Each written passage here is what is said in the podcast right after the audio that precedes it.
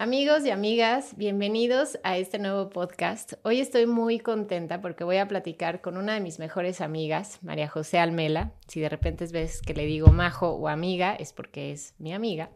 Y tengo, tengo el honor de estar aquí con ella porque ella tiene muchísima experiencia en, en lo que es la psicología. Realmente como psicóloga la admiro mucho pero también ha ido especializándose en el tema de abuso y violencia hacia la mujer. Y quiero, quiero compartirte un poquito de ella para que sepas quién es y vamos a platicar de la relación entre abuso, acoso, sexualidad, violencia y ansiedad.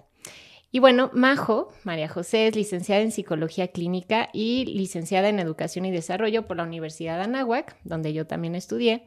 Es, tiene la maestría en Psicología Clínica y especialidad sistémica por la Universidad de Monterrey donde ahorita pues ella es eh, la líder, por así decirlo, de la Fundación El Roble, que te vamos a estar platicando más de ello.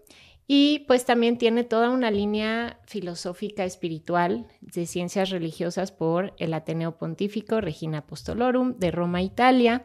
Y ha, ha tenido la oportunidad de participar en muchos, muchos lugares, muchos países, en crisis, en situaciones de pobreza ayudando a diferentes tipos de población. Y bueno, te vamos a dejar todo su perfil aquí abajito para que le, eches un ojo, pero hoy quisiéramos platicar contigo, Majo, y gracias por estar aquí. Bienvenida al podcast de Desansiedad.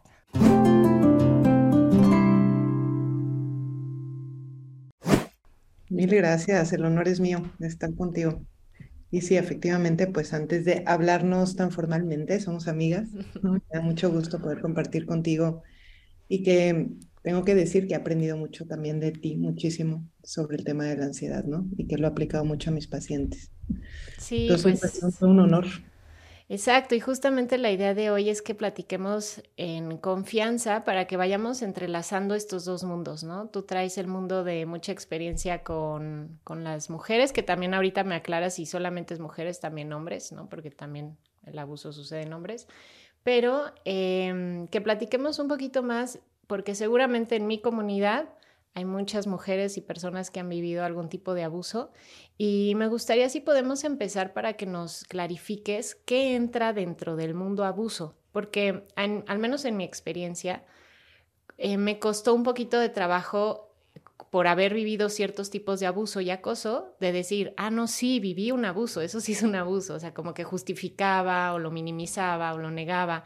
Entonces, ¿qué podemos decir como que es todo lo que entra en el mundo de, abuso?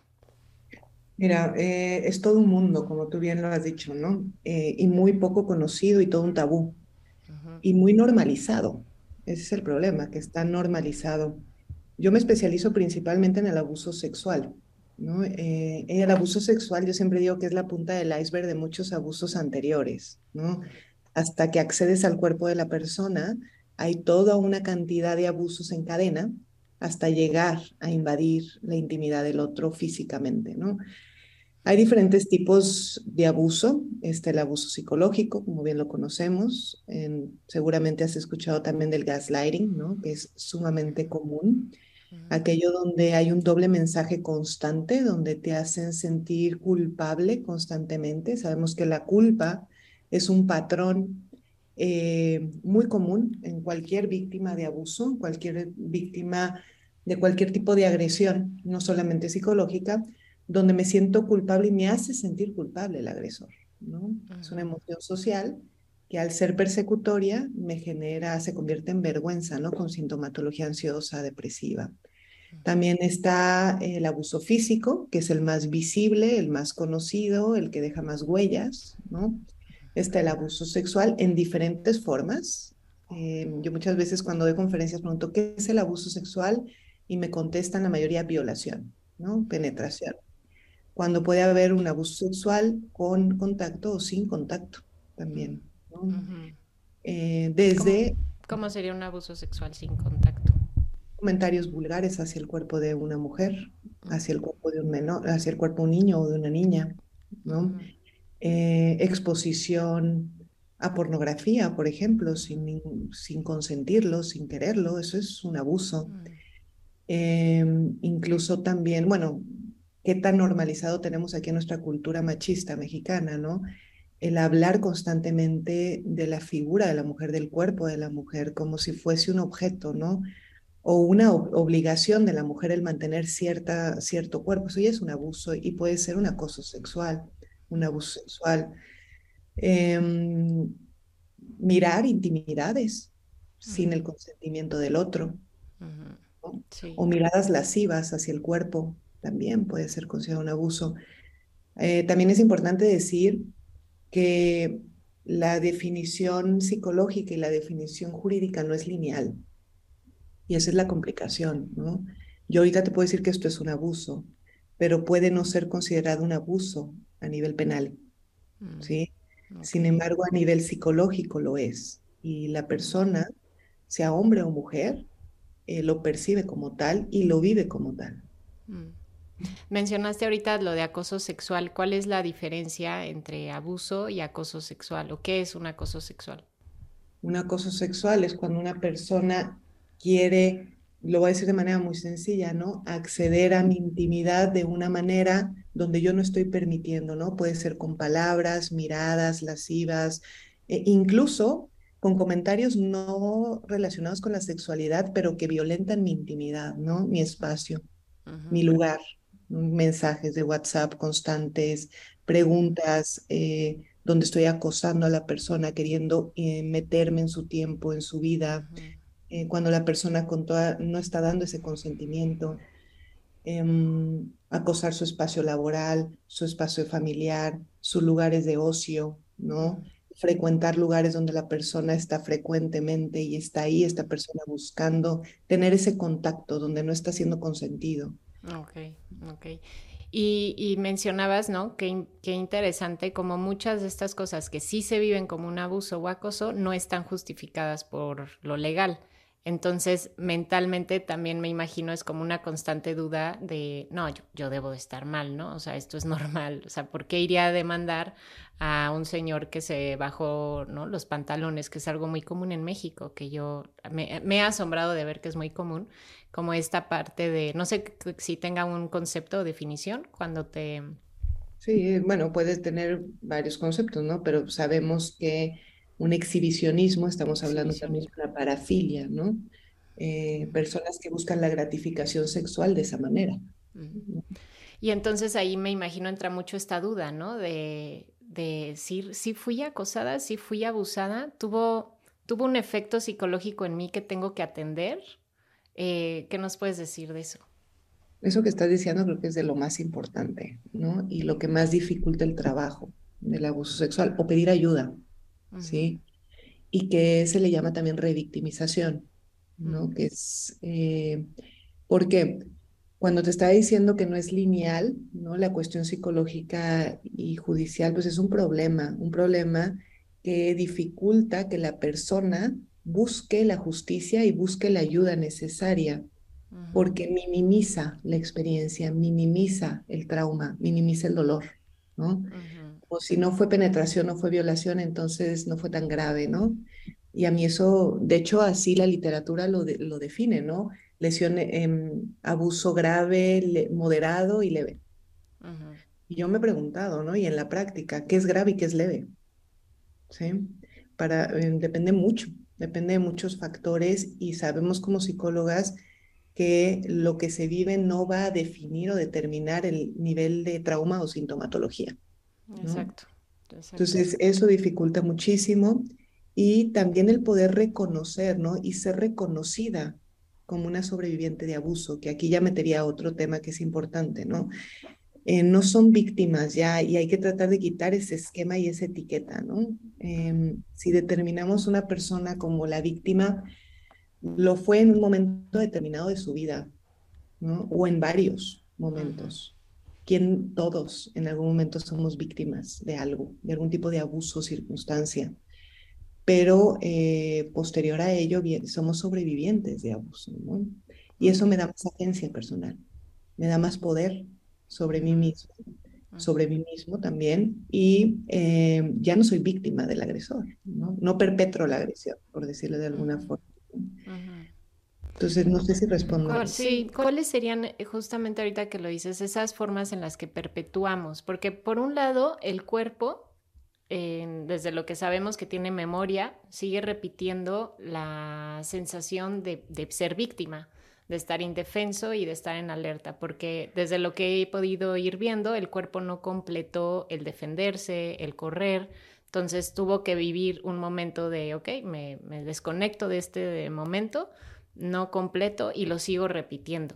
Entonces el cuerpo lo sigue repitiendo, la mente lo sigue repitiendo desde soy víctima y, y, cómo podemos empezar a salir de esa perpetuación de, del abuso, que ya no es, pero me sigo viviendo como si lo fuera. ahí depende mucho del tipo de terapia al que acudas, ¿no? Eh, al proceso terapéutico. Tú acabas de mencionar algo que es sumamente importante. Sabemos que nosotros tenemos una amígdala que es una memoria afectiva también, ¿no? No se puede trabajar un abuso de cualquier tipo eh, y el abuso sexual, ¿no? Que es el que más atiendo solamente a nivel cognitivo, ¿no? Como entiendo que no soy culpable, entiendo que estuve en peligro, entiendo que abusaron de mí.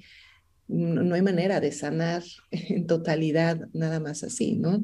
Ni cognitivo eh, ni conductualmente. Tiene que haber un trabajo a nivel sensorial donde implique todo nuestro cuerpo, todo nuestro ser y también nuestra psique, ¿no? Nuestra, nuestra cognición para poder trabajarlo. Entonces ahí va a depender mucho el tipo de terapia y el poder acceder a esas sensaciones para poder elaborarlas, ¿no?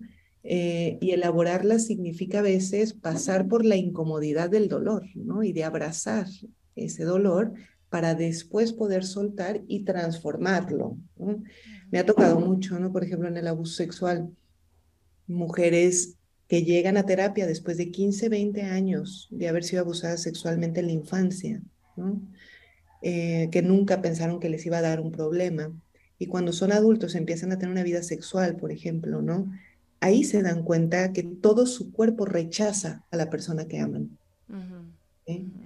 Y, y, es durísimo porque la persona en ese momento se percibe incapaz de tener una vida sexual sana con una pareja estable. ¿Sí? Y es ahí donde dicen, ¿qué me pasa? O sea, ¿por qué si ya lo tengo claro, ya lo he trabajado, ¿Por qué mi cuerpo rechaza? Porque está unido, ¿no? Las sensaciones de placer con sensaciones desagradables, displacenteras, que está relacionado con el trauma, ¿sí? Y ahí puede empezar la sintomatología de estrés postraumático, por ejemplo, ¿no? Entonces, ¿cómo puedes decir, cómo después de 15 a 20 años esta persona está presentando esta sintomatología? Es que tiene todo el sentido, todo el sentido. ¿Por qué? Porque la persona en ese momento, en esas circunstancias, primero no fue capaz de entender del todo ni de comprender lo que estaba pasando en su cuerpo, ¿sí? Y después de muchos años, eh, comprende en totalidad, de manera integral, porque está en otro momento de su vida, en otra circunstancia, donde se da cuenta que hay una memoria en su cuerpo que hay que trabajar, que hay que ir elaborando y transformando. Y se puede, ¿eh? ¿A qué te refieres cuando, para que lo tengamos como más claro, ir elaborando? O sea, que una persona que ya se da cuenta que su memoria de su cuerpo le está diciendo aquí pasa algo, o que necesito elaborar el trauma, elaborar el abuso, ¿qué significa eso? Mira, yo te podría dar una definición, pero lo más importante es que cada persona elabora distinto también, ¿no? Primero, yo hablaría de la, eh, a nivel cognitivo, ¿sí? La aceptación de lo vivido, de lo que me hubiese gustado que fue y no fue, ¿no? Y de lo que es con mi pasado. Y después el poder eh, dejarse sentir, Fabi, ¿no? El poder no, normal, y tú lo dices mucho, ¿no? Eh, normalmente, ¿qué hacemos cuando sentimos, tenemos una sensación incómoda, un vacío en nuestro cuerpo, una sensación que no nos agrada? La rechazamos. ¿no? Entonces, evado, cambio de actividad, cambio de pensamiento, eh, pero cuando la veo de frente, cuando a través de hipnosis sin trance, cuando a través eh, de técnicas de imaginación guiada, a través de vueltas al pasado, que también existe, ¿no? De, no de manera morbosa y de estar buscando, ¿no? Pero el poder tocar con mi cuerpo para poder sentir, abrazar ese dolor. Muchas veces el sentir y abrazar ese dolor significa dejar yo en me llorar, dejarme enojar, elaborar ese enojo, expresar ese enojo, ¿no? Eh, hay veces esas vueltas al pasado y trabajos preciosos, ¿no? Que me ha tocado, donde es encontrarme con esa niña y dejar que esa niña exprese lo que no pudo expresar o no sabía cómo expresar en ese momento y traerla a su presente para que la persona que es ahora, con los recursos que tiene, pueda elaborar y trabajar, ¿no? Eso me... Y mencionabas hace rato que me gustaría aquí empezar a hacer este canal entre, o este puente más bien, entre abuso y ansiedad, ¿no? Cuando se despierta esta memoria de trauma, ahí empezamos a experimentar estrés postraumático. ¿Y qué otras formas de ansiedad has encontrado con, con toda la experiencia que traes que aparece? O sea, ¿cuáles son los tipos de ansiedad más comunes que una persona con abuso experimenta? Y si esta ansiedad, digo, desde mi opinión, claro, ¿no? Va a ser consecuencia del trauma, pero cómo luego la ansiedad sigue fortaleciendo, ¿no? O sea, ¿cuál es esta relación entre abuso y ansiedad? Fíjate que hay muchos estudios, hay estudios de Pereda y Norman, ¿no? que son unos investigadores en el tema que dicen que el 20% de las personas víctimas de abuso eh, llegan a desarrollar trastornos de ansiedad, ¿no? Además de depresivos, bipolares, límite, eh, trastorno borde de la personalidad, pero principalmente trastornos de ansiedad. La relación que yo he encontrado ¿no? en el estudio y en la práctica es que sabemos que un trauma altera el desarrollo cognitivo y emocional de la persona. Al alterar el desarrollo emocional de la persona, afecta directamente a la parte afectiva, ¿no? Eh, y bueno, mm, me choca separar. Sí, a las dos. A las dos en su totalidad, ¿no? Y eso, al no elaborarse, al no trabajarse, al no enfrentarse, pues va a generar eh, sintomatología que dicen que el 20% de las víctimas de abuso eh, presentan sintomatología, lo cual, híjole, estamos hablando de que en México uno de cada 100 casos se denuncian, ¿vale? Y uno de cada 100 casos buscan ayuda. Entonces, también mm, esos son cifras que, bueno, se agradecen. Que podríamos multiplicar por dos fácilmente. Exactamente, exactamente, ¿no? Sí. Y, que sí es verdad, ¿no? Que las causas no son lineales, ¿no? Eh, ¿A qué me refiero? Ahorita estoy haciendo una investigación de las consecuencias psicopatológicas del abuso, ¿sí? Eh, y para mi sorpresa, en, en, en, clientes clínicos, con algún diagnóstico clínico, sobre todo de ansiedad, trastorno border de la personalidad y depresivo, trastorno depresivo, ¿sí? Depresión. Y lo que he encontrado no es una causa lineal, pero sí una sintomatología más grave, o sea, síntomas más graves quien ha vivido un abuso sexual. Mm. O sea, vivo una ansiedad más fuerte si he vivido un abuso. Y quizá, digo, yo no soy del estilo de diagnosticar, ¿eh? No me gusta, por eso eh, creo que nada nos determina, ¿sí? Que un diagnóstico a veces lo que hace es todo lo contrario, ayudar, ¿sí? Mm. Sí es importante entender qué me sucede, ¿no? Y entender qué está pasando.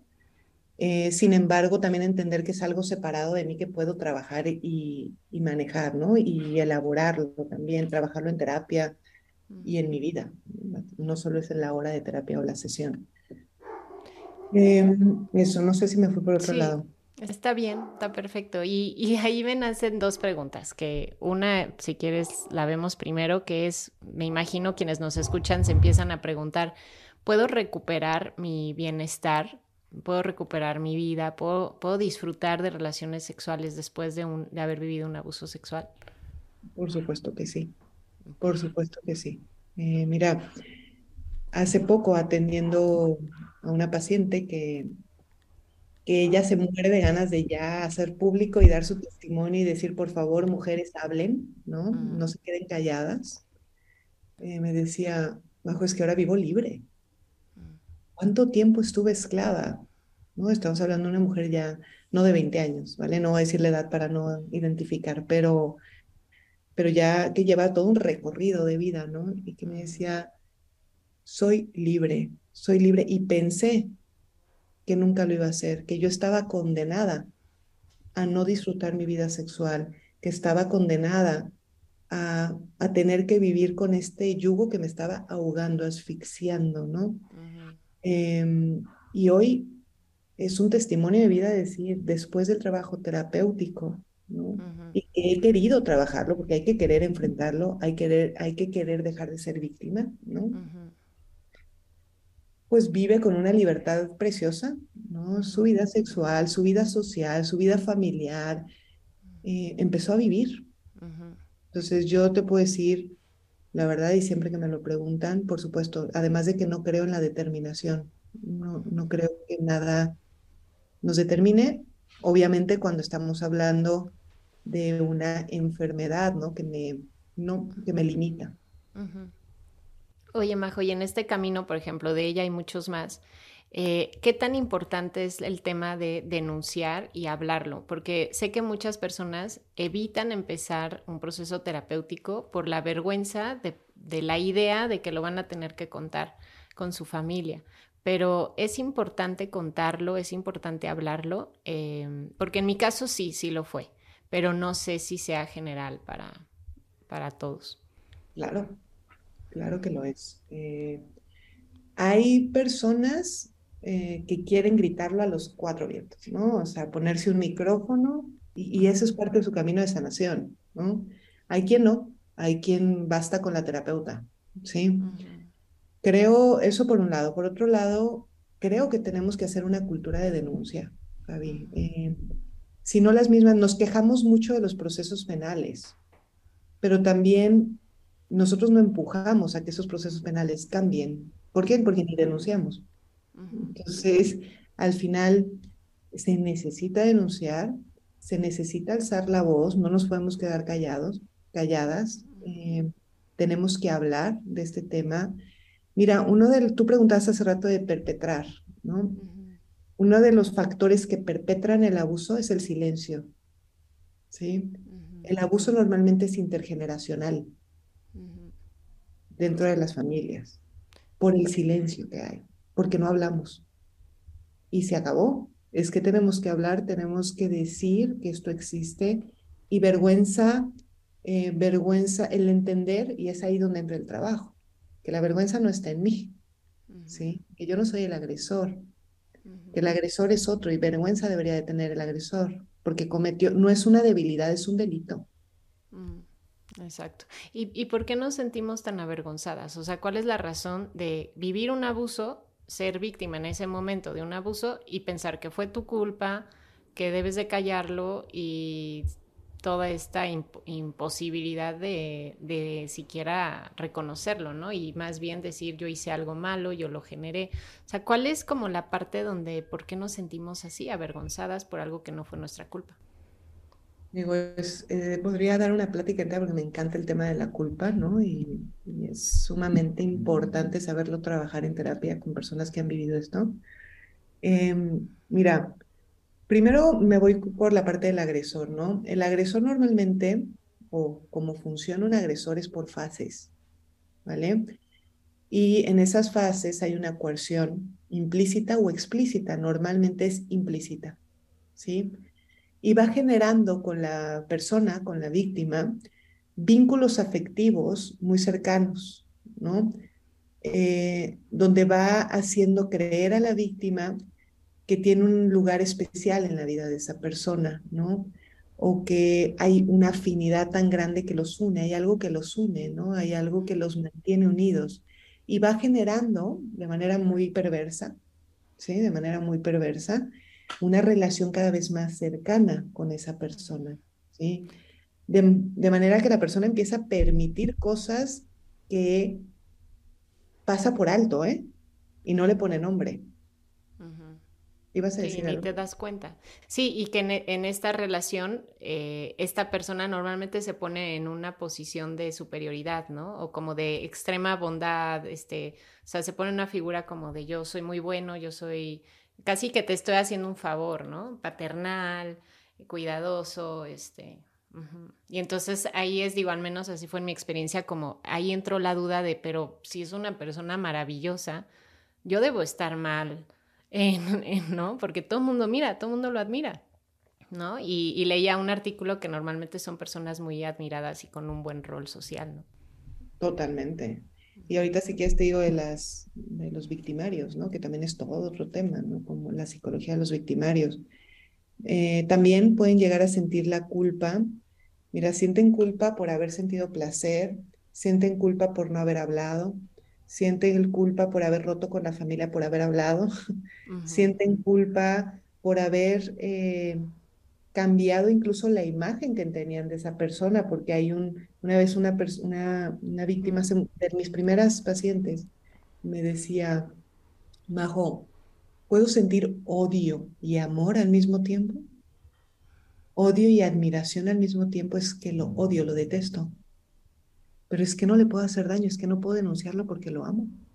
Que fue lo primero que generó, ¿no? O sea, fue el, lo primero generas admiración, amor cercanía y luego es donde se da el daño y ahí entonces es esa incertidumbre de yo hice algo para generarlo, ¿no? Y no lo puedo dañar. Qué fuerte. No lo puedo dañar porque él no se puede equivocar. O sea, quien se equivocó seguro fui yo. ¿Qué hice mal? ¿No? Mm. Y ahora imagínate eso en un niño y una niña. Sí, pues sí. Con la inocencia de un niño y una niña, ¿no? Si eso sucede en adultos, con toda la capacidad de discernir y acabamos distorsionando la imagen del agresor y de mi propia imagen al nivel de creer que yo soy la agresora. O sea, es, eh, es, totalmente una manipulación, un chantaje enorme, ¿no? Y ahí entraría con el tema de los victimarios, que, hay dos tipos de victimarios, ¿no? Bueno, hay varios, pero hay em, autores que lo dividen en dos, primarios y secundarios, ¿no? Los primarios son aquellos perversos, ¿sí? Aquellos que cumplen con perfiles, eh, si estamos hablando de niños y niñas, eh, prepúberes menores de 12 años, parafílicos, ¿no? Una pedofilia, que acordémonos que una pedofilia, no necesariamente una persona pedófila es pederasta, ¿sí? O sea, el pederasta es el que lleva el acto. El pedófilo no necesariamente lo lleva al acto, ¿no? Pero bueno, estoy hablando de niños y niñas, pero son personas que cumplen con criterios en comorbilidad de parafilias, eh, narcisismo, sociopatía, psicopatía, ¿sí? Eh, las eh, conductas antisociales, ¿no? Que pues en esa combinación son tremendos, tremendos, ¿no? Son agresores, depredadores, depredadores les llaman, ¿no? Y por supuesto que tienen, sabemos nosotros que, pues, cómo funciona una persona con sociopatía o, psicopatía. Por supuesto que, va a lograr envolverte. ¿No te acuerdas de un profesor que teníamos en la licenciatura Chávez, el doctor Chávez, que decía, cuidado con aquellos seductores, eh, directores de grandes, grandes empresas, ¿no? Eh, que todo guapos, que llaman la atención, que te envuelven, que te enamoras el primer día. Encantadores. Encantadores, cuidado, porque puede haber una psicopatía escondida junto con un narcisismo y madre mía, esos son los cuales. Y por eso mismo uno cree que, que al final quien está mal es uno, ¿no?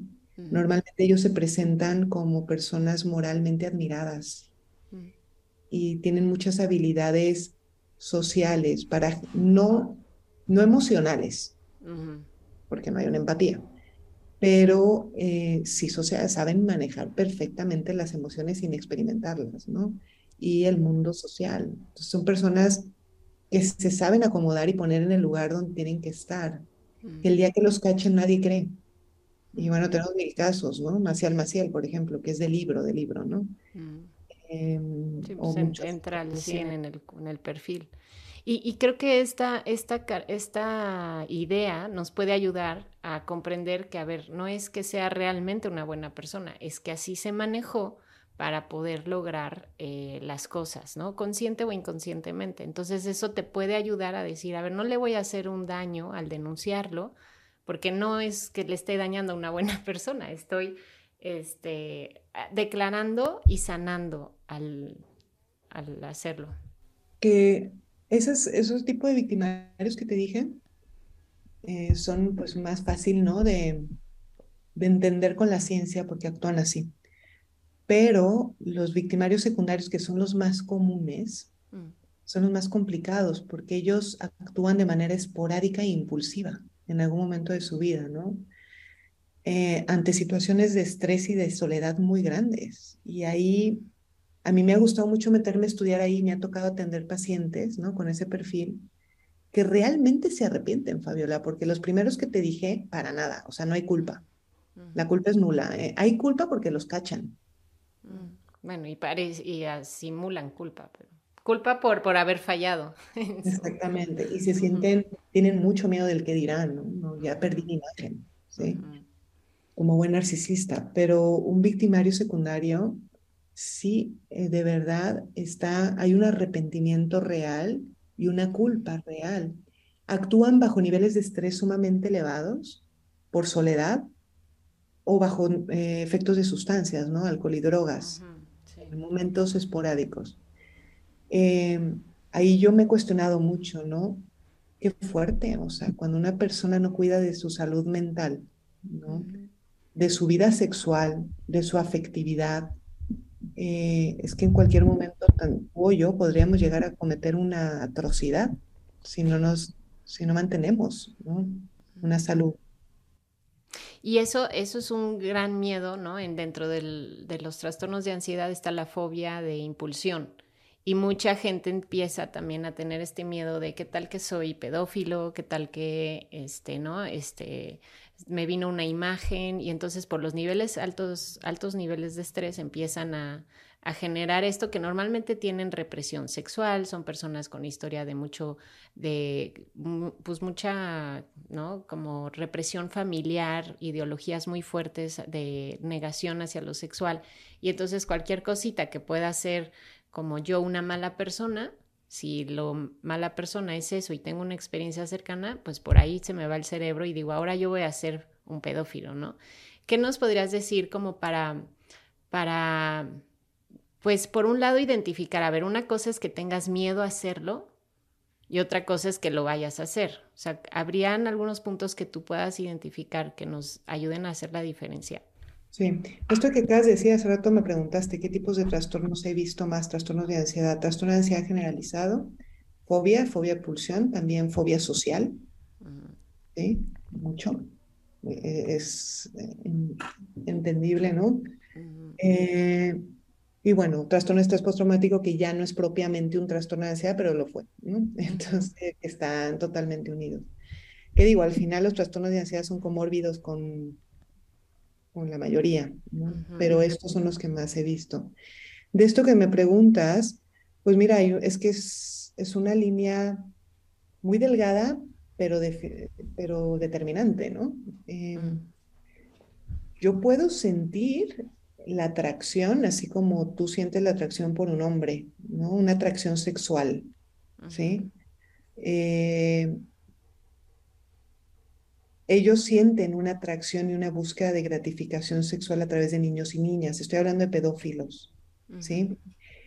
Pero cuando no hay, la diferencia es, y de hecho esto también viene, es en, en el DSM5, que no me encanta, pero bueno, hay cosas buenas, habla de las causas temperamentales. Cuando hay una combinación de una parafilia junto con comportamientos antisociales o síntomas o criterios de sociopatía, psicopatía o narcisismo, ahí estamos hablando de que hay mucho más probabilidad de que se lleve al acto.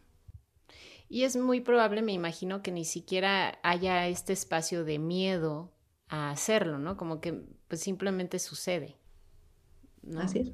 Sí, sí, es, ahí, está la, ahí está la patología, ¿no? No sé si viste alguna vez em, en Netflix eh, un documental que se llama Examen de Conciencia.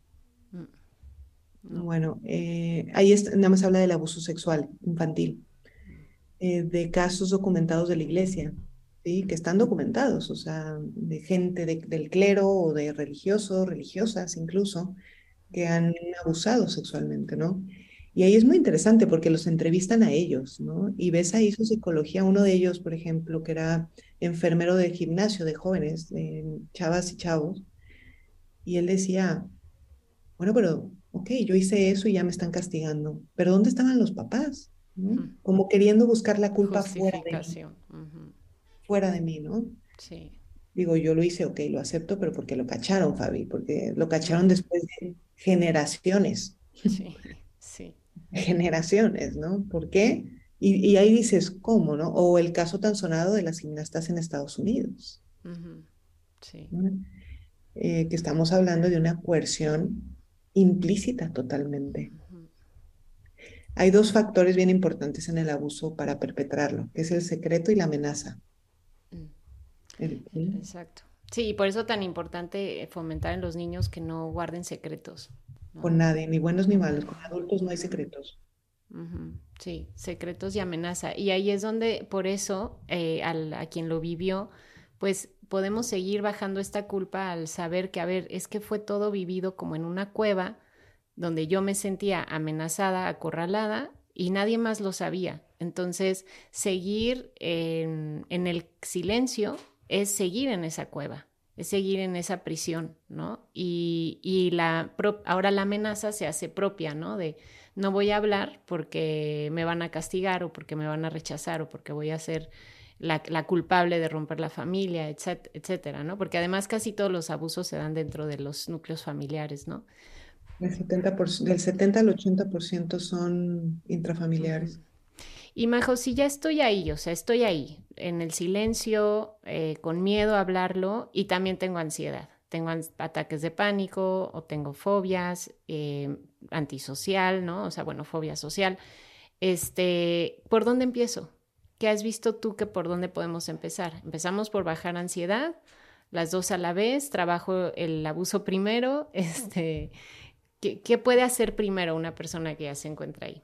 Esta pregunta me la acaban de hacer mis alumnos que te ha tocado darles clase también, trastornos de ansiedad. Mm. Mira, lo primero es estabilizar y buscar la homeostasis de la persona, ¿no? En el momento presente. O sea, eh, al final, digo, es mi punto de vista, ¿eh? Que venga un paciente con, a decirte que tiene ataques de pánico, que no puede, que no duerme, que pues lo que está buscando que es vivir. Vivir. Entonces hay que trabajar ahí, en el momento presente. Eh, ya que estabilizamos y hay una homeostasis ¿no? en el equilibrio de su cuerpo ¿no? y que regulamos, yo me puedo tardar algunas sesiones, no pasa nada, ya después nos vamos a trabajar un poquito más de fondo, pero mire, incluso Fabi, no siempre es necesario volver al pasado para estar bien en el presente. Eh, no siempre es necesario, ¿no? ¿Cuántas veces o cuántos tipos de terapias, sin decir nombres, van obsesivamente al pasado a buscar causas, ¿no? Y digo obsesivamente porque es obsesivo, o sea, es una búsqueda constante, ¿no? De abrir puertas para, entenderme. Sí. No creo que sea, en mi experiencia, no creo que sea necesario, incluso a veces es redictimizante. A veces la persona no está preparada para ello, eh, no puedo meter el dedo en la herida, si la persona no está fortalecida para hacerlo y para enfrentar eso, ¿sí? Eh, primero tengo que asegurarme de que la persona esté fortalecida. Y si es necesario, porque a lo mejor y no lo es, o sea, no es, ¿para qué? ¿Para qué? Es como... Se va a hacer necesario si en algún momento aparece, ¿no? Como en mi caso, fue necesario hablar, fue necesario asumir cuando ya en mi propia experiencia corporal este, vi que era importante hacerlo, ¿no? Para mejorar mi vida sexual. Y Majo, platícanos ahora, digo, nos podemos seguir hablando de un buen de cosas que seguramente te, te, te, volvemos a invitar porque este es el primer capítulo introductorio, pero platícanos ¿Cómo se pueden acercar a ti? ¿En dónde estás? ¿Qué es Fundación El Roble? ¿Y cómo, cómo nos las puedes ayudar? Claro que sí, mira, Fundación El Roble es una AC, Fundación de Escucha El Roble AC. Eh, es una asociación civil encargada de atender directamente a víctimas directas e indirectas de abuso sexual infantil y violencia de género. ¿sí? Empezamos solamente con abuso sexual infantil y de repente nos dimos cuenta que tristemente nuestros consultorios estaban llenos de mujeres, ¿no? Mujeres que además del abuso sexual viven eh, situaciones de violencia de género muy duras, ¿no? Entonces aquí lo atendemos también. Aquí tengo un equipo increíble. Yo siempre he dicho que el éxito de la fundación es, eh, y de lo que hemos logrado, digo hemos, porque ha sido un equipo padrísimo, donde tengo psicólogas y un psicólogo, quiero más, pero un psicólogo, eh, somos, tenemos maestría y especialidad, en nos hemos constantemente formando en el tema, ¿sí? Que son, eh, tienen algo vocacional, comprometidas, ¿no? Entregadas, así tiene que ser el perfil. Y estamos en Monterrey, pero también atendemos de manera eh, online, si quien lo necesitara. Y si quieres te doy el teléfono Sí, sí les puedes pasar el teléfono y página para que te encuentren. Es 5564 42 17 26. 5564 42 17 26. Y bueno, ahí nos pueden llamar. En, estamos en Facebook también, como Fundación El Roble. Sí, ahí nos pueden, pueden encontrar y nuestra página está en reparación, así que todavía no la puedo pero bueno, ahí es donde nos pueden encontrar. En Fundación El Roble. Y pues bueno, te agradezco muchísimo, Majo. Me gustaría como en, eh, para concluir, que le platiques a nuestra comunidad. Para ti, ¿cuál es el mensaje que la ansiedad te ha traído a nivel personal? A nivel personal, ya vas a empezar a terapiarme. Nada más el mensaje. Em, escucharme, a mí misma y que soy la prioridad, ¿no? mi vida, que soy la prioridad y eso, aprender a poner límites pensando en que el primer sujeto de cuidado soy yo. Es el mensaje que me ha dado la ansiedad. Muchísimas gracias, Majo. Y vamos a, para hacer un pequeñísimo resumen, quienes han vivido algún tipo de abuso, violencia de género o acoso, empezar por salir de ese lugar de sigo siendo una víctima, empezar a reconocer que es válido que te sintieras así, pero que no fue tu culpa, saber identificar este, este rol y perfil de la persona que te hizo daño, comprendiendo que no es que, que es una buena persona que te hizo daño, sino que es una persona que se equivocó o que tiene una enfermedad o un trastorno y que tú para sanar necesitas hablarlo, necesitas pedir ayuda profesional.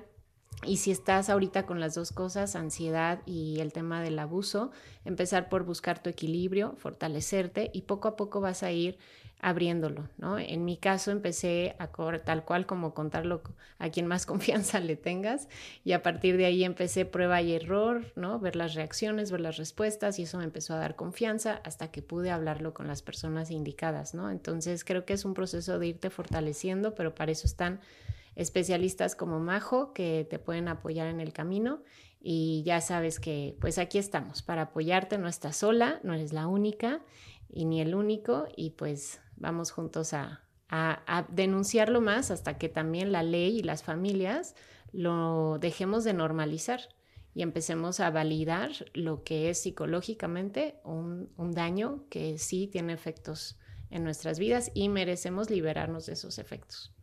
Absolutamente, Fabi. Y que nada te determina, ¿no? Que se puede volver a vivir en total libertad. A pesar de y por encima ya, el agresor ya no es tu agresor. Exacto. Eh, muy bien. Pues muchas gracias, Majo. Y amigos, recuerden que estamos en Spotify, en iTunes, en la plataforma de tu preferencia. También si nos quieres ver en videíto, estamos en nuestro canal de YouTube. Y síguenos por todas las redes para que te podamos seguir apoyando a transformar la ansiedad en libertad. Y muchas gracias por dejarnos tus comentarios, compartirlo y darle like. Nos seguimos viendo por aquí.